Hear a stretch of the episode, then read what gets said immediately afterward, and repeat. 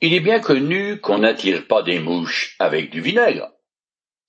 Les politiciens le savent fort bien. Alors ils affichent un grand sourire, prennent des bains de foule et font de gros mimi au bébé. Ils essayent de devenir populaires en promettant la lune afin de se faire élire. Le serviteur de Dieu aussi veut être écouté, mais il n'a pas le loisir de caresser ses auditeurs dans le sens du poil, car il doit proclamer la vérité des Écritures. Or, ce qui doit dire froisse, car bien peu de gens aiment s'entendre dire qu'ils doivent se repentir et croire en Jésus-Christ, qui est la seule voie du salut. Pourtant, le diacre Philippe, lui, a été fort bien accueilli par les Samaritains et beaucoup d'entre eux se sont convertis au Seigneur suite à sa prédication. Au vu de son succès, il serait logique qu'il poursuive sa campagne d'évangélisation. Eh bien non, car Dieu a une autre idée. Il se soucie d'un étranger qui vient de quitter Jérusalem pour rentrer chez lui. Je continue à lire dans le chapitre 8 du livre des Actes.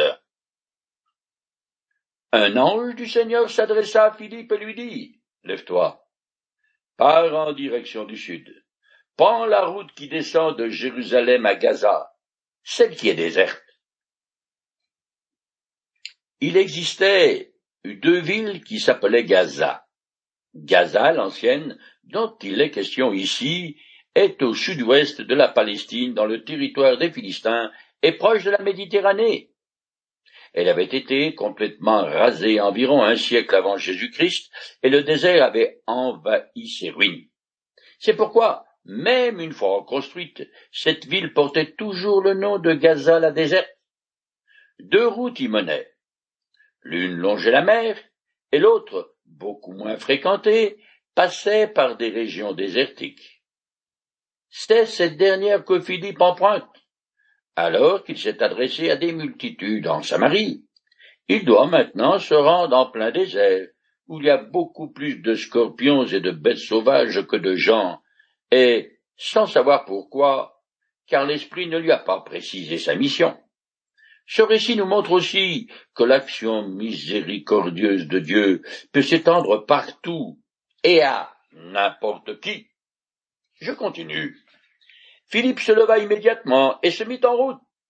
Et voici qu'il rencontra un eunuque, un haut dignitaire éthiopien, administrateur des biens de Candace, reine d'Éthiopie. Cet homme était venu à Jérusalem pour adorer Dieu. L'histoire de ce haut dignitaire éthiopien qui nous raconte Luc établit un contraste frappant avec Simon le magicien, car ces deux hommes sont aux antipodes l'un de l'autre. Candace est un nom générique des reines d'Éthiopie, comme Pharaon, celui des rois d'Égypte. C'est la reine mère qui gouverne, parce que le fils royal est adoré comme enfant du soleil, et par conséquent au-dessus des activités mondaines, comme l'administration d'un royaume. À chacun son truc. À cette époque, les hommes au service d'une reine étaient eunuques, c'est-à-dire castrés. Au temps biblique, l'Éthiopie désigne la région de l'ancienne Nubie, allant du sud de l'Égypte à Khartoum, dans le Soudan actuel. Il existait quelques colonies juives dans ce pays, en contact desquelles ce haut fonctionnaire a probablement découvert le judaïsme et est devenu prosélyte. Il est intéressant de noter que cet eunuque s'est rendu à Jérusalem, c'est-à-dire qu'il a fait un voyage de plus de 1500 kilomètres pour adorer Dieu. Mais comme la loi de Moïse exclut les eunuques du culte israélite, cet homme est resté dehors, car c'est un prosélyte de la porte. Cependant, un prophète d'Ésaïe prédit de grandes bénédictions pour les eunuques et les étrangers qui vénèrent l'Éternel, autant dans l'au-delà qu'ici-bas. Et c'est bien ce qui est arrivé à ce haut dignitaire. Étant donné qu'il est surintendant du trésor royal, il ne voyage pas seul, mais accompagné de nombreux serviteurs et soldats pour le servir et le protéger, car les routes n'étaient pas sûres dans le monde antique. Je continue. Il était sur le chemin du retour, et, assis dans son char, il lisait à haute voix un passage du prophète Ésaïe. L'esprit dit à Philippe, avance jusqu'à ce char, et marche à côté de lui. Philippe courut et entendit l'Éthiopien lire dans le prophète Ésaïe. Ce fonctionnaire avait une fonction quelque peu semblable à celle d'un ministre des Finances. Sa richesse et son rang sont élevés par le simple fait qu'il est assis dans son char, sans aucun doute protégé du soleil par un baldaquin. En cours de route, cet homme lit dans l'Ancien Testament une prophétie d'Isaïe. Et, puis tout à coup, voilà Philippe qui apparaît à un tournant de chemin, venu de nulle part et faisant du stop. Jusqu'à là, il s'est laissé guider par un ange et par l'Esprit du Seigneur, et maintenant il s'est approché du char. Il entend l'eunuque en train de lire à haute voix, comme cela se faisait couramment dans l'Antiquité. Il est difficile de s'imaginer la scène dans ce coin perdu du désert, et Luc ne lui donne aucun détail. Tout est laissé à notre imagination. Quoi qu'il en soit, Philippe, qui marche à côté du char, reconnaît l'un des plus fameux passages de l'Ancien Testament annonçant la venue et les souffrances du Messie. C'est soit un hasard de Dieu, soit l'eunuque est entré en contact avec des chrétiens de Jérusalem, et il cherche à comprendre ce qu'il a entendu. Je continue. Alors Philippe lui demanda, Comprends-tu ce que tu lis? Comment le pourrais-je? répondit-il, si je n'ai personne pour me l'expliquer? Et il invita Philippe à monter s'asseoir à côté de lui. Ce haut dignitaire, qui a permis à Philippe de s'approcher et de lui parler, accepte le dialogue, et ils font connaissance.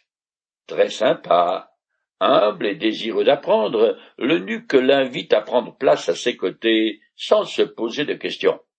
C'est comme s'il s'attendait à cette visite impromptue. Cet homme a visiblement été préparé par le Saint-Esprit, car il ne montre ni méfiance ni surprise. Il semble pressentir que Philippe, qui s'intéresse à lui, est un homme intelligent et instruit, et il voit dans son passage une aubaine pour son âme assoiffée de vérité. Je continue. Or, il était en train de lire ce passage de l'Écriture comme un mouton que l'on conduit à l'abattoir, comme un agneau muet devant ceux qui le tondent. Il n'a pas dit un mot, il a été humilié, il n'a pas obtenu justice. Qui dira combien en sa génération, qui était méchante, car sa vie sur la terre a été supprimée. Ce passage jaillis est cité d'après la version grecque des Septante, qui diffère en plusieurs points de l'hébreu. Ce passage fait suite aux versets précédents que l'eunuque venait juste de lire et qui sont les suivants. Il était méprisé, abandonné des hommes, un homme de douleur habitué à la souffrance. Oui, il était semblable à ceux devant lesquels on détourne les yeux. Il était méprisé, et nous n'avons fait aucun cas de sa valeur. Pourtant, en vérité, c'est de nos douleurs qu'il s'est chargé et ce sont nos souffrances qu'il a prises sur lui, alors que nous pensions que Dieu l'avait puni, frappé et humilié. Mais c'est pour nos péchés qu'il a été percé, c'est pour nos fautes qu'il a été brisé, le châtiment qui nous donne la paix est retombé sur lui, et c'est par ses blessures que nous sommes guéris. Nous étions tous errants, pareils à des brebis, chacun de nous allait par son propre chemin. L'Éternel a fait retomber sur lui les fautes de nous tous. Ce paragraphe prophétique est confus pour l'eunuque. Il sait qu'il s'agit de la description d'un individu. Mais de qui? Je continue. L'Éthiopien demanda à Philippe. Explique-moi, s'il te plaît, de qui est-il question? Est-ce de lui-même que le prophète parle ou de quelqu'un d'autre?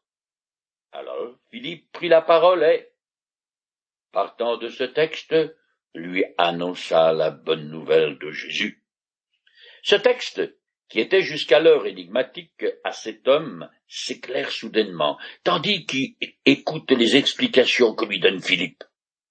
Ce mouton, cet agneau muet dont il est question, c'est bien sûr le Christ. Il a accepté l'humiliation et le supplice de la croix sans résister et sans rien dire, devenant ainsi l'agneau de Dieu qui enlève le péché du monde. Tous ceux qui lui font personnellement confiance reçoivent en son nom la vie éternelle.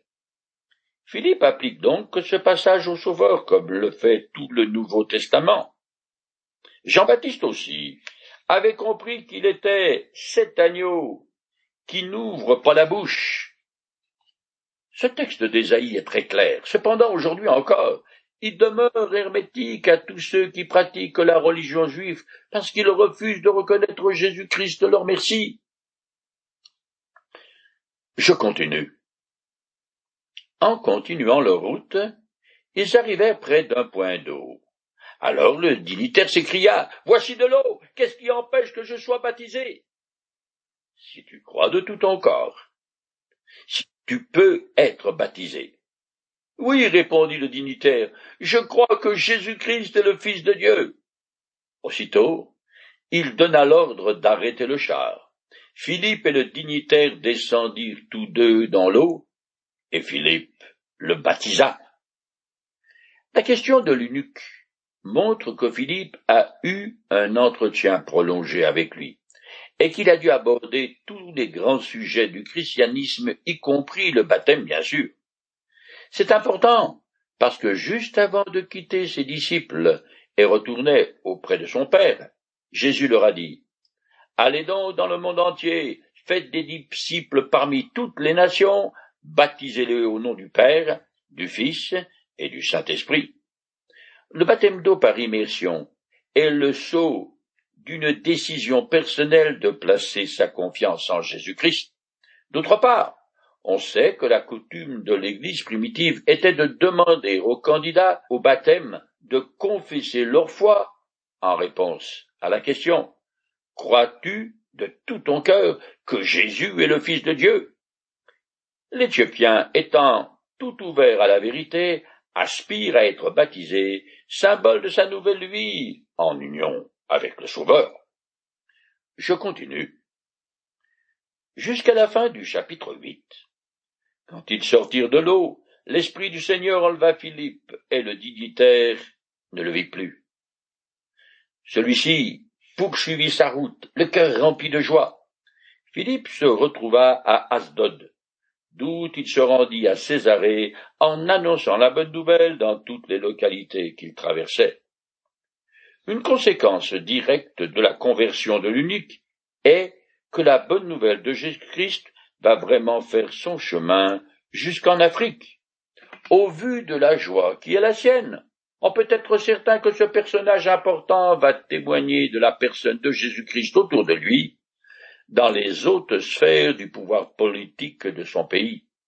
Bien sûr, ça ne va pas être simple, et il risque fort d'être persécuté par les païens et de perdre sa place de ministre des Finances, surtout que le roi est adoré comme un enfant du soleil. Une fois le rite du baptême accompli, Philippe disparaît comme par enchantement, pour d'autres raisons, tout en continuant son ministère itinérant d'évangéliste. Il se retrouve d'abord à Asdod, une ville des Philistins à l'ouest de Jérusalem et proche de la Méditerranée. Il suit le rivage en direction du nord et se rend à Césarée, le port de mer qui à cette époque est le plus important de Palestine et qui est aussi la capitale romaine de la province de la Judée. C'est là qu'éventuellement Philippe s'installera, euh, puisque quelques vingt ans plus tard, selon un passage du livre des Actes, il a sa maison dans cette ville. Avec Étienne, Philippe fait partie du groupe des sept diacres qui avaient été choisis pour s'occuper de la distribution de nourriture aux veuves d'origine grecque. Cependant, dans le récit, ni l'un ni l'autre n'est décrit dans cette fonction, mais bien plutôt comme évangéliste et prédicateur. Étienne fut le fer de lance d'une campagne d'évangélisation à Jérusalem qui lui a coûté la vie. Après lui a eu lieu la deuxième phase de programme divin avec l'ouverture du royaume aux Samaritains qui habitent au nord de la Judée. Au passage, et par l'action providentielle du Seigneur, un eunuque éthiopien qui était prosélyte juif place sa confiance en Jésus-Christ, ce qui présage déjà de la bonne nouvelle qu'elle va s'étendre jusqu'aux extrémités de la terre. Il est intéressant de noter que la conversion de ce haut dignitaire africain, comme d'ailleurs de toute personne humaine, fait intervenir trois facteurs. Et en premier lieu, l'action du Saint-Esprit. En effet, c'est lui qui a dirigé Philippe jusqu'en Samarie, où s'est produit un grand mouvement de réveil spirituel. Puis le Saint-Esprit l'a emmené dans la ville de Gaza, la déserte, où il rencontre l'eunuque éthiopien dont le cœur et l'intelligence ont été préparés par Dieu à recevoir le salut en Jésus-Christ, ce que Philippe lui a présenté au moyen de la prophétie d'Ésaïe. L'œuvre et l'action du Saint-Esprit dans la vie d'une personne sont indispensables afin qu'elle puisse comprendre et accepter le salut en Jésus-Christ. Le deuxième facteur qui entre en jeu dans une conversion est la parole de Dieu. Ici, c'est un texte de l'Ancien Testament que Philippe a utilisé, vu que le Nouveau Testament n'existait pas encore. Il n'avait pas été écrit. De toute évidence, cet Éthiopien a foi dans les Écritures qu'il étudie régulièrement, semble-t-il, même s'il ne comprend pas tout, comme le passage qui lui a été expliqué par Philippe. Cela nous conduit au troisième facteur qui est nécessaire dans une conversion à Jésus-Christ. Un agent humain. Ça peut être quelque chose qu'il a lu ou entendu, mais le plus souvent, il s'agit, comme dans le récit, qu'une personne en chair et en os. La conversion du haut dignitaire éthiopien va être suivie par celle de deux autres personnes dans les chapitres suivants. D'abord, Saul de Tarse, qui est devenu le grand apôtre Paul, puis Corneille, un officier romain. Les histoires de ces trois personnages sont tout aussi extraordinaires l'une que l'autre. Luc les a sélectionnés parce que ces hommes sont des représentants des trois branches ethnologiques et géographiques de la race humaine qui sont issues de Noé, chacune ayant à sa tête l'un de ses trois fils. Stam est le père des Africains, donc l'eunuque. Sem est l'ancêtre des Israélites, dont Saul de Tarse, et Japhet, le fondateur des Européens, dont font partie les Romains. Nous arrivons maintenant au chapitre 9 des Actes qui raconte la conversion spectaculaire de Saul de Tarse, un pharisien érudit et le grand persécuteur de l'Église. Plein de fougue et de rage. À lui seul, il est aussi redoutable que toute l'inquisition du Moyen Âge.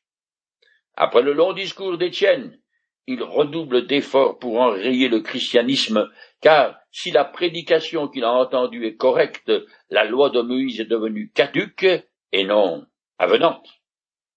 Le dignitaire éthiopien était un homme pacifique.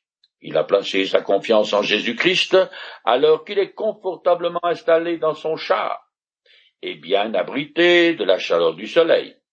Mais les circonstances qui vont conduire à l'humiliation de Saul sont tout autres, car il va rencontrer le Christ alors qu'il est par terre à mordre la poussière. Après la Pentecôte, cette conversion est l'élément le plus marquant de l'histoire de la jeune Église.